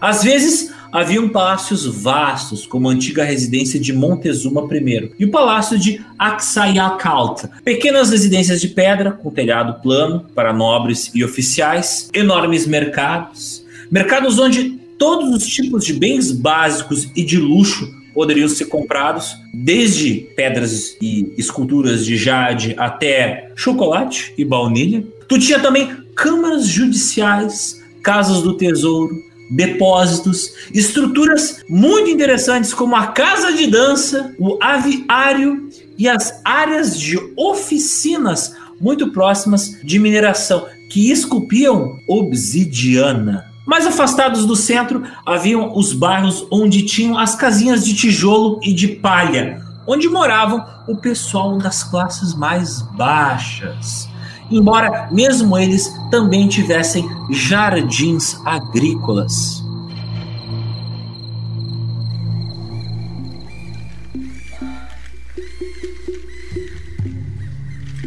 E é inviável, gente. Impossível a gente falar dos mexicas sem a gente falar da sua religião. Religião e seus deuses. Além deles terem deuses que representavam aspectos da natureza, outros deuses estavam até mesmo associados a profissões específicas. Haviam divindades até mesmo relacionadas às direções cardeais, cara, mas também ao Pulque. O que, que é o Pulque? Pulque é uma bebida alcoólica que os astecas faziam a partir do agave, que para quem não sabe, também é utilizado até hoje para fazer o quê? Fazer a tequila. Os astecas eles tinham deuses até mesmo para o álcool. Sensacional. Por isso, rituais e festivais eram cruciais para a organização e reafirmação não só da religião, mas das classes sociais envolvidas nelas. Por exemplo, a classe dos comerciantes de Poteca estavam envolvidas na festa de Tlaxochimaco, onde a divindade mercante seria celebrada em um grande ritual de sacrifício de escravizados. Cada cidade do Império Mexica tinha um deus padroeiro, cara, algo muito semelhante às várias cidades gregas. Por exemplo, onde em Corinto, na Grécia, se reverenciava Afrodite, em Atenas, a deusa Atena, e assim por diante. No caso de Tenochtitlan, o deus do sol, Huitzilopochtli. Ele era o deus padroeiro da cidade de Tenochtitlan. Um dos maiores rituais que ocorriam era na cidade de Tenochtitlan. Era a cerimônia do fogo novo, que acontecia a cada 52 anos e envolvia uma celebração com todos os cidadãos do reino. Durante esse evento, os cidadãos destruíam utensílios domésticos, apagavam todas as chamas da cidade, todas as velas, todos os fogo, fogos, todos os fornos e recebiam o que? Um fogo novo, vindo da fogueira no topo do monte Huixatitlan, onde o fogo era acendido aonde? Onde? No peito de uma pessoa sacrificada pelos sacerdotes. Esses festivais, claro, compreendiam o mundo divino dos mexicas, que era dividido em três partes: o mundo terrestre, no qual habitavam seres humanos, o submundo, que pertencia aos mortos, submundo esse que era chamado de Mictlan, ou local da morte. E havia, claro, um, um plano superior no céu. A terra e o submundo estavam abertos para a entrada dos humanos, enquanto o plano superior, no céu ele era impenetrável pra gente, meros mortais. Isso também implica em lugares divinos, mágicos, onde a forma que você morre vai estar diretamente ligada para onde a sua alma vai ir. O céu tinha 13 camadas, a mais altas das quais se chamava Omeyuacan, ou lugar da dualidade, e servia como residência do deus progenitor, o Emetotli. A camada mais baixa do céu era um lugar divino com água abundante, chamada Tlolocan, o lugar de Tlaloc. As almas de guerreiros caídas em batalhas e mulheres que morreram no parto se transformavam em beija-flores, que seguiam o sol em sua jornada pelo céu. Algumas almas de pessoas que morreram por causas menos gloriosas iam para Mitlan, o submundo.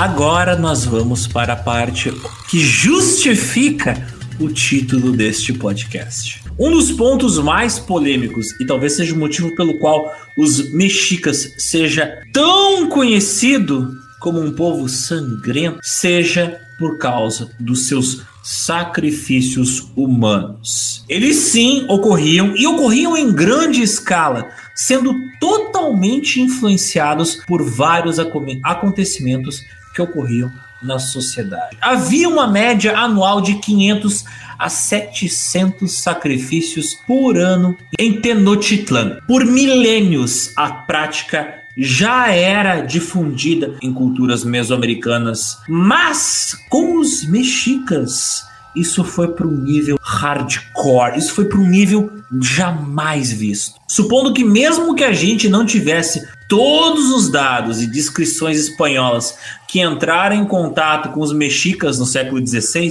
as milhares de ossadas que em um curto intervalo de tempo surgiram ali nas bases dos templos dos mexicas provavelmente denunciam o volume dos sacrifícios que ocorriam, muito maior do que acontecia na civilização tolteca, maia ou mesmo Olmé. Mas por que Zotes? Por que eles matavam tanta gente em nome dos seus deuses? Hum. Bem, de acordo com a mitologia dos astecas, o deus Quetzalcoatl roubou os ossos dos humanos que viveram anteriormente na Terra como uma punição por eles terem sido maus habitantes. Isso fez com que os deuses criassem novos humanos e um novo mundo para eles viverem, junto com um novo sol. Contudo, esses humanos também não reverenciavam os deuses da maneira correta, fazendo com que fossem mortos e o mundo fosse recriado novamente. Tipo, os deuses falaram: vamos formatar o HD. Deleta, recomeça de novo. Ao total, cara, olha só, os deuses astecas formataram o HD do mundo cinco vezes. Tipo, o deus da Bíblia destruiu tudo só uma vez. Os deuses astecas destruíram o mundo cinco vezes. Cinco sóis diferentes foram criados.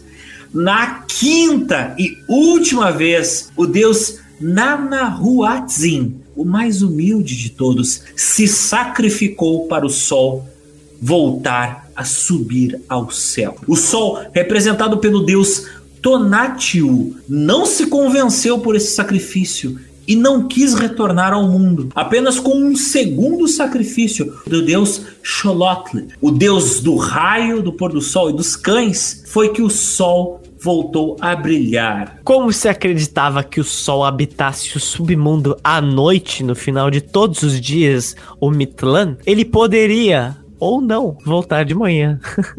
Se o deus do sol, Huitzilopochtli, não quisesse retornar nas horas seguintes, uma grande escuridão poderia reinar por toda a terra para sempre. Esse submundo que eram habitados por diferentes divindades e seres míticos, poderia convencer ou aprisionar o deus do sol, Huitzilopochtli. Portanto, sacrificar-se para ele não era só uma vontade de pedir por favor não nos mate, como por favor volte para nos iluminar e seja forte no dia seguinte. Tanto os humanos quanto os animais eles eram sacrificados, dependendo do deus a ser aplacado, a divindade, e da cerimônia a ser conduzida.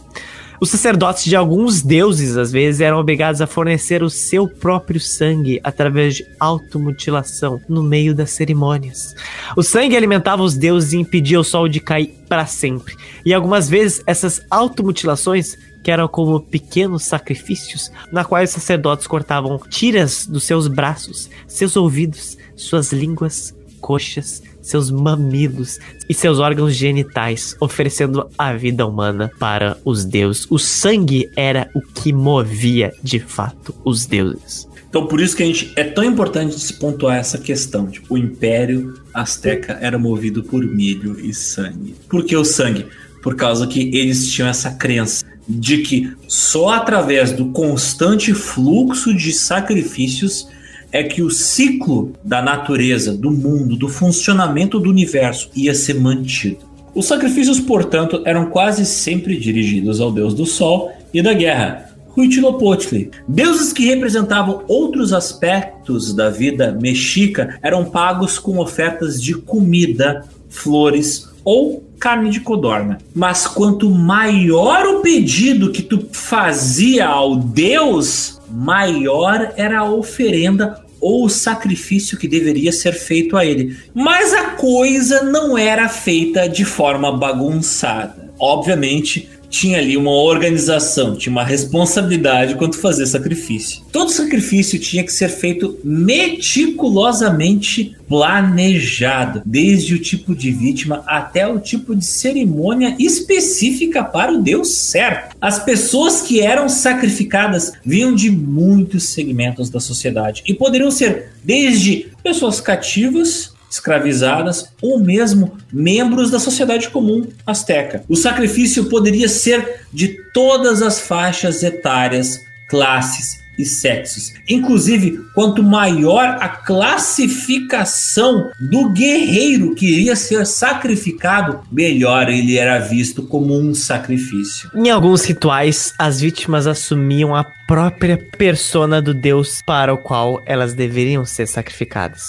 As vítimas seriam alojadas, alimentadas e vestidas de acordo com os costumes específicos do ritual que iriam participar. E assim como acontecia com os sacrifícios humanos entre os incas, esse processo de preparo poderia durar até um ano, dependendo da classe e do deus a ser venerado. Claro, uma pessoa que fosse representar os próprios deuses numa cerimônia de sacrifício jamais poderia ser da base da pirâmide social. Nesses rituais, os sacerdotes se fantasiavam dos deuses e essa prática era chamada de Ishipitla, com várias regras de duração, tipo de episódio que eles iriam narrar, pinturas corporais a serem feitas, vestimentas, diálogos, tudo que você possa imaginar que se assemelha muito ao nosso teatro. Era uma reencenação dos mitos da religião dos mexicas. O sacrifício que as pessoas mais conhecem e é o mais difundido são o de pessoas da base da pirâmide social, que eram sacrificadas no topo da pirâmide, onde a pessoa que iria ser sacrificada era segurada por cinco sacerdotes, os quais eram conhecidos como Tlenamacaque, que colocavam a pessoa que iria ser sacrificada em uma mesa de pedra. Ela era mantida pressionada contra aquela superfície pedra e o peito dela era cortado com uma lâmina de jade. De dentro do seu peito era arrancado o coração.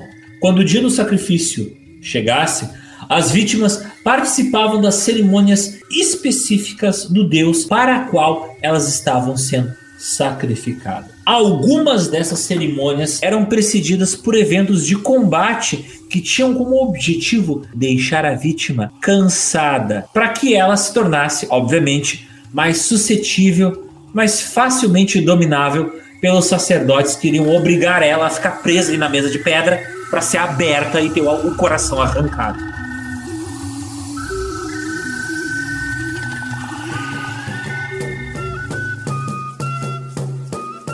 Esses sacrifícios, claro, estavam intimamente ligados a uma estrutura social e política de todo o Império Mexica.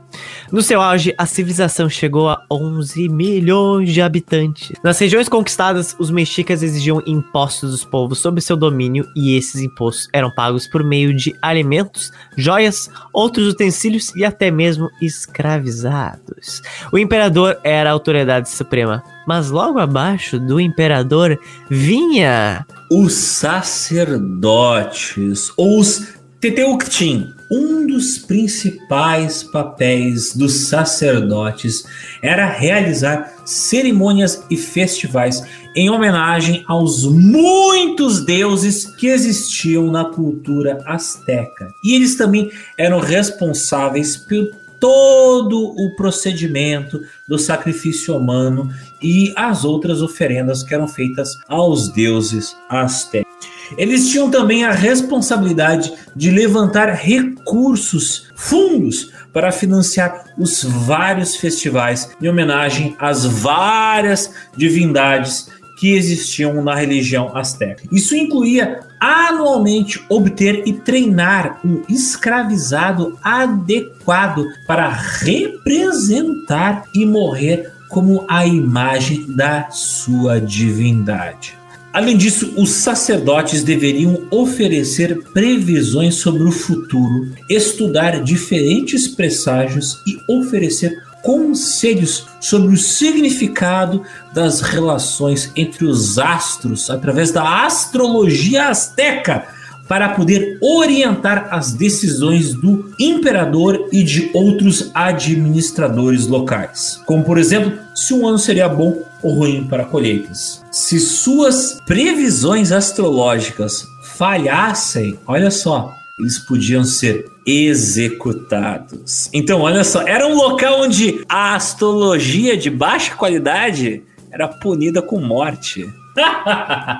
Mas abaixo dos sacerdotes havia uma outra classe social, chamada de Pilpitin. Esses eram nobres que controlavam as posições mais altas da sociedade e, eventualmente, podendo um dia serem imperadores. Porque boa parte dos imperadores mexicas foram um dia dessa classe. Eles eram encarregados de supervisionar o sistema de cobrança de impostos, as forças armadas, as guerras que eram realizadas para a expansão do império e também pela administração das cidades mexicas. Os filhos desses nobres recebiam a melhor educação disponível. Os homens entre 10 e 20 anos eram obrigados a frequentar as escolas chamadas Kalmeakak, que os preparava de forma militar e religiosa para os seus futuros cargos. Afinal, as mais altas sociedades guerreiras das Forças Armadas eram também geralmente compostas de nobres. E abaixo dos nobres havia, claro, a classe média. A classe média era, claro, composta pela maioria esmagadora dos habitantes, e eles eram das mais diferentes profissões. É curioso salientar que todos eles estavam subjugados sobre o mesmo sistema, chamado de Calpoli. Era um sistema que cada família tinha um idoso que os representava, e no nome deles é que estavam todas as terras de sua família. O curioso é que algumas dessas terras, seja de comerciantes ou de fazendeiros, se elas estivessem ociosas por mais de dois anos, elas eram automaticamente desapropriadas pelo governo. Os comerciantes e artesãos dessa classe média lhes ajudavam a distribuir as mercadorias pelo império. Além do seu trabalho refinado, que envolvia um monte de manufatura manual e artesanato, eles faziam o comércio entre muitas regiões do império. Importante lembrar que não haviam cavalos nas Américas. Vários desses comerciantes empregavam empregados, levando nas costas as tralhas que eles iam vender em outras cidades. Portanto, a classe de pessoas que realizava esse comércio de longa distância no Império era chamada de Tolteca. Os artistas e artesãos eram referidos como os Tolteca, com H no final, em referência à civilização tolteca, da qual os mexicas acreditavam ter toda a sua cultura derivada. Era até uma forma de respeito eles referirem os artesãos como os Tolteca, com H no final. Inclusive, muitos artesãos, eles mesmos resolviam transportar seus itens para cortar custos de transportes. E eles ficavam bombados, trincados, fortões, tipo meio que Léo Stronda, de tanto ficar caminhando pelas estradas ali que cruzavam as várias cidades do Império Mexica levando nas costas as esculturas, as estátuas, os artesanatos que eles faziam, porque, tipo, como eu falei, a galera não tinha cavalo, carregava carga nas costas. E às vezes rolava desses caras ficarem tão bombados, tão fortões, tão gatos, que eles viravam o quê? Soldados. Famílias mais abastadas dessa classe média recebiam uma educação que os preparava para a batalha e para o serviço militar mexica, sendo que os meninos de uma idade entre 10 e 20 anos de idade eram obrigados a frequentar as escolas públicas. As escolas de Teopoc-Cali se concentravam em preparar os meninos para a guerra e ensiná-los a utilizar as diferentes armas de guerra e aprender as estratégias necessárias ao campo de batalha. E finalmente, quando tinham aproximadamente 20 anos de idade, eles se tornavam parte das tropas militares. Portanto, a classe média, boa parte da galera que era homem ali na classe média, eventualmente se tornava parte das Forças Armadas até mesmo guerreiros que se aposentassem iam virar artesãos. E isso porque a arte, assim como a religião e o militarismo, eram os, as bases da sociedade. A arte era uma coisa que tinha não só significados religiosos, mas é claro, militar. Então, ser artesão também era uma profissão de muito prestígio.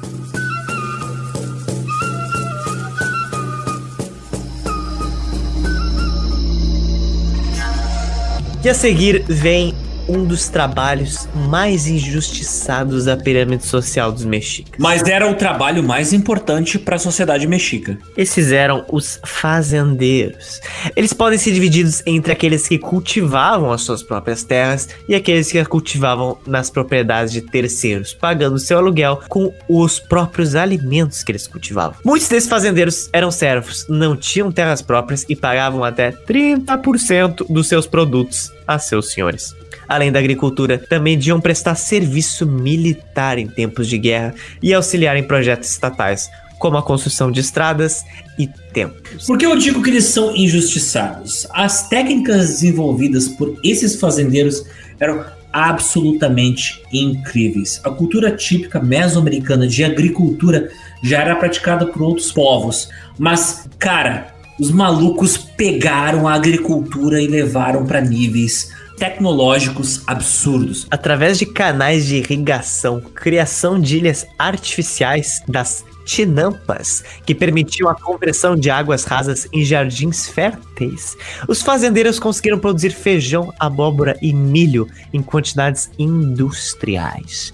Uma área era delimitada por estacas no leito do lago, algo em torno de 30 metros por 2,5, e uma vez cercada essa área, os agricultores cobriam de lama, sedimentos e vegetação em decomposição, até que ela estivesse acima do nível do lago. E isso fazia uma ilhazinha praticamente artificial. Os agricultores usavam canais entre as ilhas para chegar em cada área de canoa, cara, tipo uma Little Veneza. E claro, esses canais ofereciam também outras variedades de comida, como peixes e aves também. Além disso, haviam sistemas complexos de irrigação, represas e aquedutos, porque aquele lago era muito propício a inundações. Por Portanto, constantemente essas barragens e diques eram necessários para controlar o fluxo da água que entrava e saía nos canais que irrigavam as ilhotas. Até hoje, suas técnicas de plantio são utilizadas no México, como em Chochimilco, que conserva os mesmos lagos feitos pelos mexicas, como se fossem jardins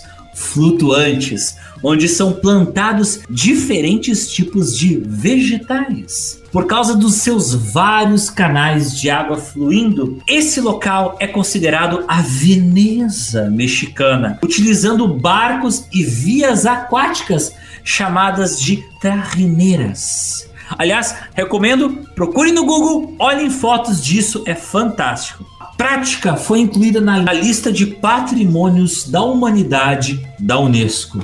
Mas, Otis, o que, que a galera plantava nessas ilhotas? Milho, abóbora e feijão eram chamados três irmãs na agricultura mexica. Para combater a escassez do solo, os fazendeiros plantavam diferentes alimentos juntos e faziam a rotação do plantio para ajudar a manter os nutrientes do solo e dar a oportunidade dele se regenerar. Os fazendeiros também deixavam os campos de plantio vazios por um tempo para evitar a erosão e deixá-lo descansar e regenerar os nutrientes necessários. Afinal, desde as secas da Mesoamérica, os hábitos e culturas daqui melhoraram muito no sentido da agricultura. O milho era o símbolo de consumo do império, porque durava bastante tempo, era bom como uma moeda para recolher impostos e graças a isso ele conseguia ser estocado por muito tempo. Quando a produção agrícola era significativamente reduzida por chuva excessiva ou pragas, as reservas de grãos acumuladas em celeiros eram redistribuídas aos necessitados em tempos de dificuldade.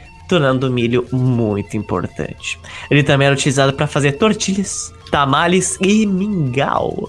Existem também muitas variedades de abóbora com diferentes quantidades e variedades de proteínas. E também existiam abóboras que os mexicas conservavam porque eles comiam o miolo e guardavam a casca da abóbora para servir como recipiente de água. Muito parecido com o que a gente faz aqui no Rio Grande do Sul com chimarrão. No entanto, os agricultores mexicas também cultivavam, como a gente já falou antes, abacate, pimentão, sálvia, amaranto, tomates, batata doce, a jicama, que é um tipo de nabo, o chuchu, plantavam o cacto nopal, que é um tipo de cacto comestível, eles plantavam o amendoim, que veio das Américas, e é claro, eles plantavam o fucking chocolate, que ele é originado do México e que eventualmente o grão, né, do cacau, ele se tornou muito querido nesta região, muito querido por esse povo, porque ele era utilizado como uma moeda de troca.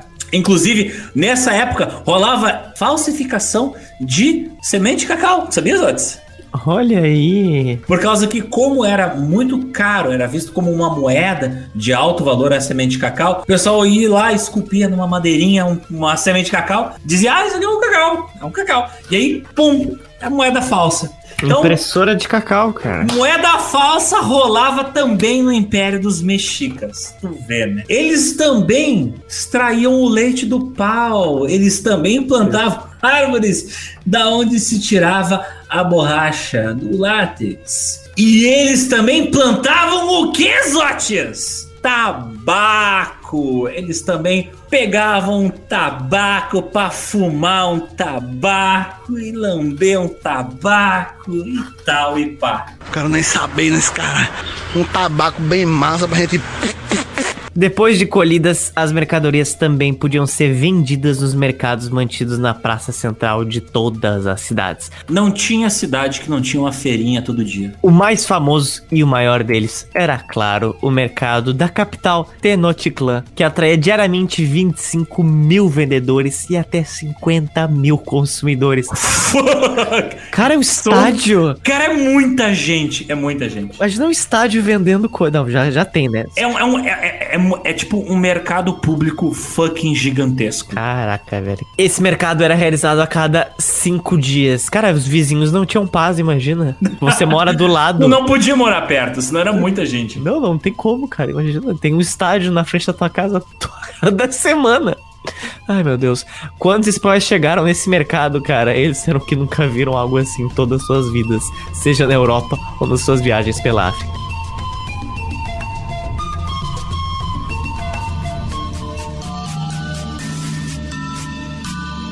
Por fim, na base da pirâmide social, vinham os escravizados, também conhecidos como Tlacotin. Muitos dos servos e construtores da civilização mexica eram escravizados, mas nem todos.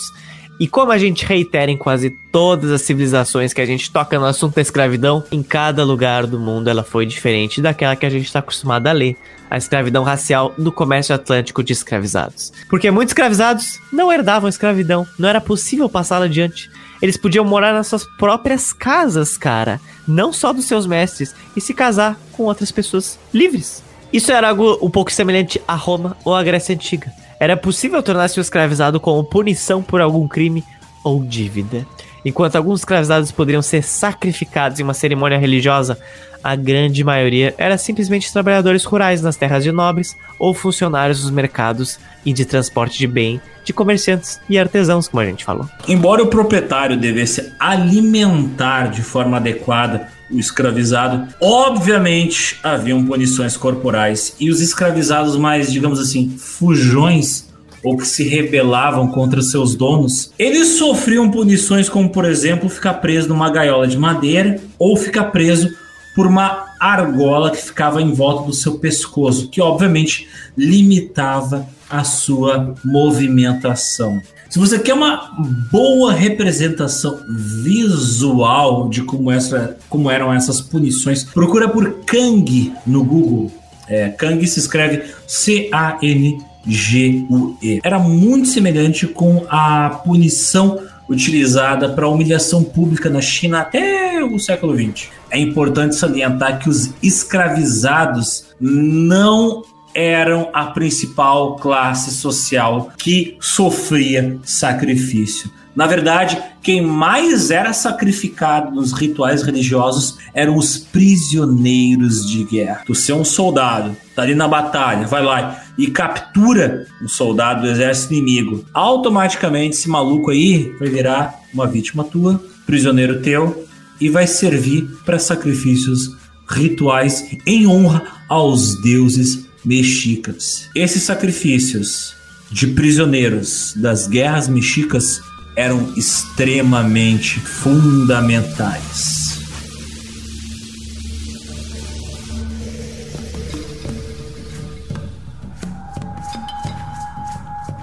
A necessidade expansionista do Império Mexica, a necessidade de seus sacrifícios dos seus prisioneiros de guerra e principalmente da sua tributação iria ser uma faca de dois gumes. Ao mesmo tempo que era necessário expandir o império para ter mais recursos para manter esse território ia se tornar cada vez mais complicado. E não só isso, os povos conquistados iriam ter cada vez mais aversão aos mexicas em questão de tempo, rebeliões, saques e ataques às autoridades mexicas seriam cada vez mais constantes. As mesmas coisas que aconteceram com o líder antes dele nessa região, Azcapotzalco. Então, em breve, isso vai ser um grande problema.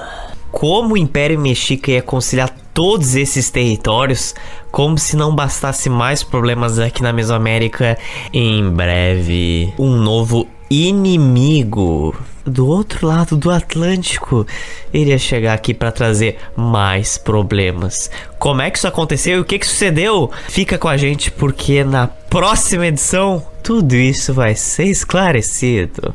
Portanto, surprise, motherfucker! Não tem escrito ali no título do podcast parte 1, mas esse é mais um episódio onde vai ter parte 1 e parte 2 Talvez esse seja, me desculpem, mas com todos salvo-guardos, o podcast em português mais detalhado sobre o Império Mexico Azteca. É isso mesmo, botei na mesa e tô esperando aqui. Botou a pica na mesa. Botou, Estou... botou o Quetzalcoatl na mesa e fez ele gritar o grito do dragão mexica. Só tem uma coisa a dizer, Zotis. Hum. Estou ouvindo ao longe um som, uma oh música. Estou ouvindo um carteiro se aproximando com uma caixa de pizza para jogar em direção à nossa caixa de correio. O que, que está chegando agora? Chamando na tele. Chamando na tele as mensagens deliciosas dos nossos queridíssimos ouvintes. Nossas últimas duas edições foram sobre o Congo e sobre o Leopoldo II. Cara, essa dupla de episódios foi até agora um dos mais acessados. E a primeira parte do Congo foi a mais visualizada até agora de toda a história do Gel, cara. E foi Olha nosso só. penúltimo episódio. Portanto, eu só tenho muito a agradecer a todo mundo que compartilhou, que marcou os outros e que tem nos marcado no Instagram também sobre o episódio. Foram os mais diversos comentários que tiveram sobre o Congo. Esse, aliás, foi o episódio que a gente mais se dedicou a pesquisar, porque, tipo, esse é um tema que desde. Acho que da época que a gente se conheceu na faculdade, em 2000 e 14, 13, 14, uh, a gente discutia esse tema, né? Acho que uh, algumas das nossas primeiras conversas, tipo, há 500 anos atrás, 7 anos atrás, já vinha uh, essa questão do Congo. Então, tipo, meio que, tipo, esse aqui, esses dois episódios, então, tipo, é, é a realização meio que de um, a risco de, de um sonho, de colocar em forma de podcast, em forma de mídia, um assunto que há muito tempo a gente já debatia e já se preocupava em falar porque a gente sentia que era um assunto histórico muito ignorado. E o primeiro comentário que eu achei, cara, muitíssimo interessante foi da Mônica Aguiar, que ela falou no Instagram. Gostei muito do episódio sobre o Congo e tenho uma curiosidade para acrescentar. Morei na Bélgica nos anos 1970 e fiz parte de uma escola primária de lá. Ainda havia muito saudosismo em relação à posse do Congo. Um dia na escola, a professora nos ensinou sobre o Congo belga. Só esqueceu de ensinar que já não era mais Congo e sim Zaire, e era independente há 10 anos. Isso aconteceu aconteceu em 71. E meu livro de história do segundo ano primário tinha em cada página uma grande ilustração de um período histórico com um parágrafo de explicação embaixo sobre o Congo, com um homem branco sentado debaixo de uma árvore com trajes do princípio do século 20 e uma freira ao lado com aqueles véus de asa. Perto deles uma porção de crianças negras possivelmente sendo atendidas por um médico, ambos com um olhar benevolente a típica imagem de Band que a colonização branca trouxe para a África. E ela continua, cara. Isso eu achei surreal. Eu até tenho uma estatueta do Congo prêmio do colégio por minhas notas ou bom comportamento. Aí eu fiquei, cara, como assim? Me explica melhor isso. E ela falou, era tipo o prêmio do final do ano. A Bélgica nos anos 70 era muito convencional. Escola de freiras com estrelinha no boletim, luva branca para receber o boletim de madre superiora, reverência quando cumprimentavam as freiras. Só usávamos caneta tinteiro e bique era proibida. Coisas que já não existiam no Brasil em nenhum lugar. Eu nasci em 63, mas ninguém da minha geração aqui no Rio passou por esse tipo de educação. E ela depois falou que meu filho pesquisou a estátua e parece que era de uma etnia Manguebeto, que alongava os crânios. Se for uma estátua original e não uma cópia, pode valer alguns milhares de dólares. Então, ela recebeu uma estatueta de um povo congolês por causa das boas notas dela na Bélgica na década de 70, cara. Cara, olha essa história. Cara, isso é meio que tipo assim, tu, tu, a sensação que eu tenho é desvalorizar algo muito importante por uma função social muito básica, sei lá. Não é querer desvalorizar o fato de ter tirado notas boas, mas tipo, eu dizer que, tipo, hum, eu vi a foto da estátua e eu pensei, caralho, me diz que isso é uma reprodução, não é uma original. A gente não sabe. Seria interessante. Tomara, nossa, tomara que seja só uma cópia. Mônica, de verdade, manda isso para avaliação, porque me é diz bem que curioso. seja só um facsímile. E o Hop.Thiago comentou: Nossa, comecei a ouvir e não conseguir parar. Quatro horas muito bem investidas. Obrigado, Thiago! A gente sempre se pergunta: essas quatro horas de gravação vai entrar tudo. Mas aí eu e os outros, a gente briga, briga, briga, briga, briga, briga e fala: não, tem que entrar tudo, tem que entrar tudo.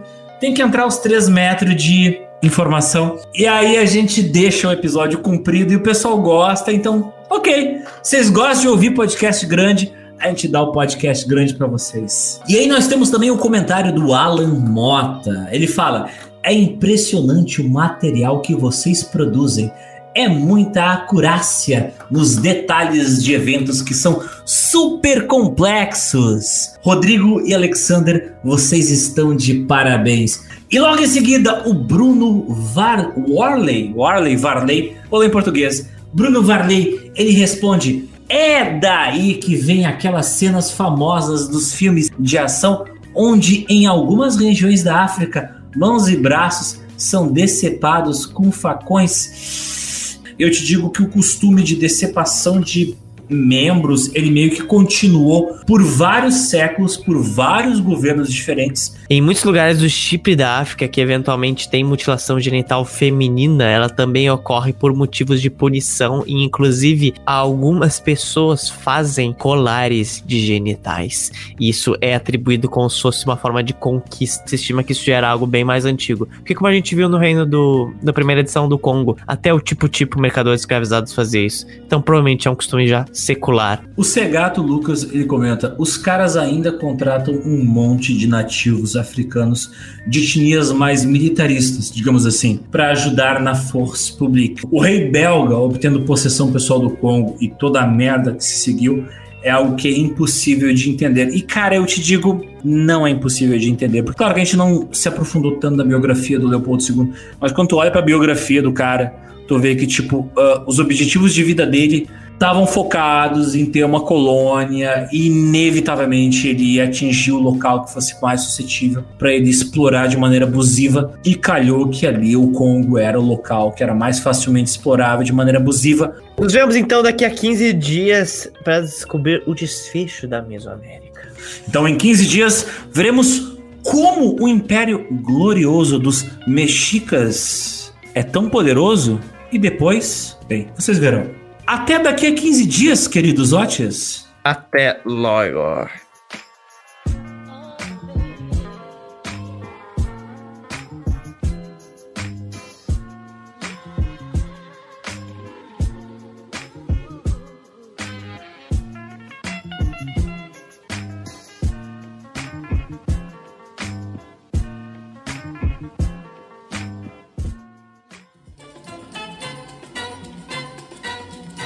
O que, que, tá rindo? O que, que tá rindo? Não, eu tô rindo de ti.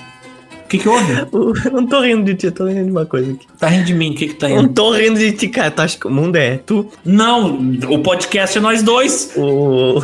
Eu, eu penso O que você site. está. Eu penso que você está concentrado na, na, na gravação. Não está fazendo coisas paralelas. O Decolar, o aplicativo lá de passagem de voo. Vai Ele- voar agora. Toda vez que tu menciona ele no Twitter, ele responde com teu nome. Só que ele não dá oi, ele responde com teu nick. E aí as pessoas começaram. A, ele é um bot. E aí as pessoas começaram Ó. a mudar o nome pra coisas, tipo, absurdas. E aí o Decolar tá falando, tipo, putinha genocida, tudo bem? Ai, meu Deus do céu, que horror!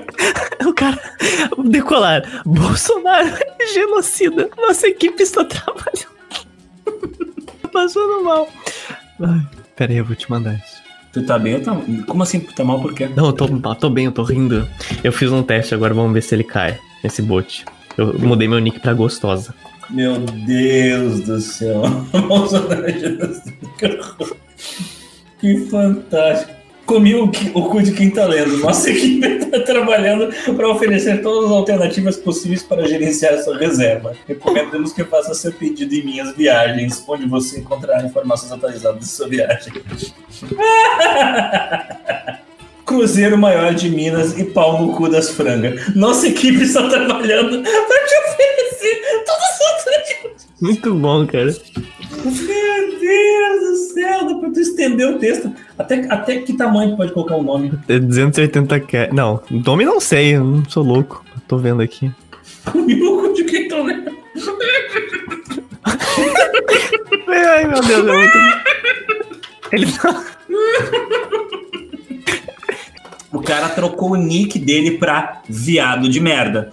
E aí o decolar.com, como ele tem esse bot automático, ele foi lá e respondeu pro cara: Oi, viado de merda. Se precisar de ajuda, visite decolar.com barra coronavírus para ver todas as informações atualizadas.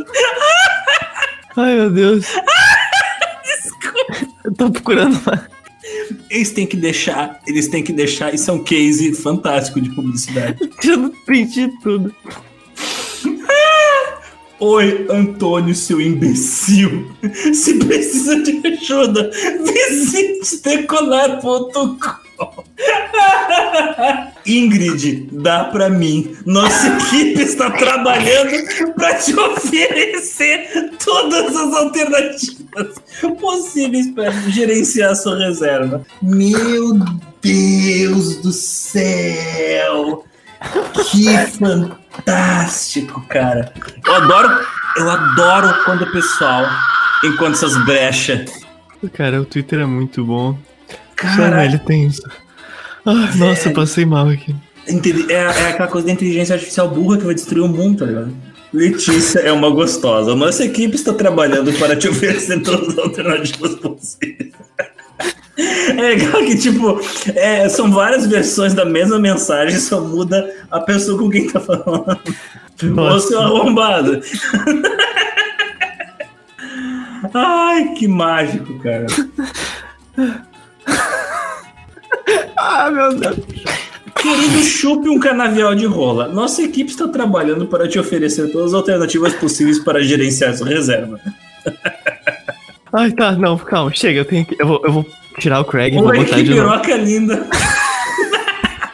Nossa equipe está.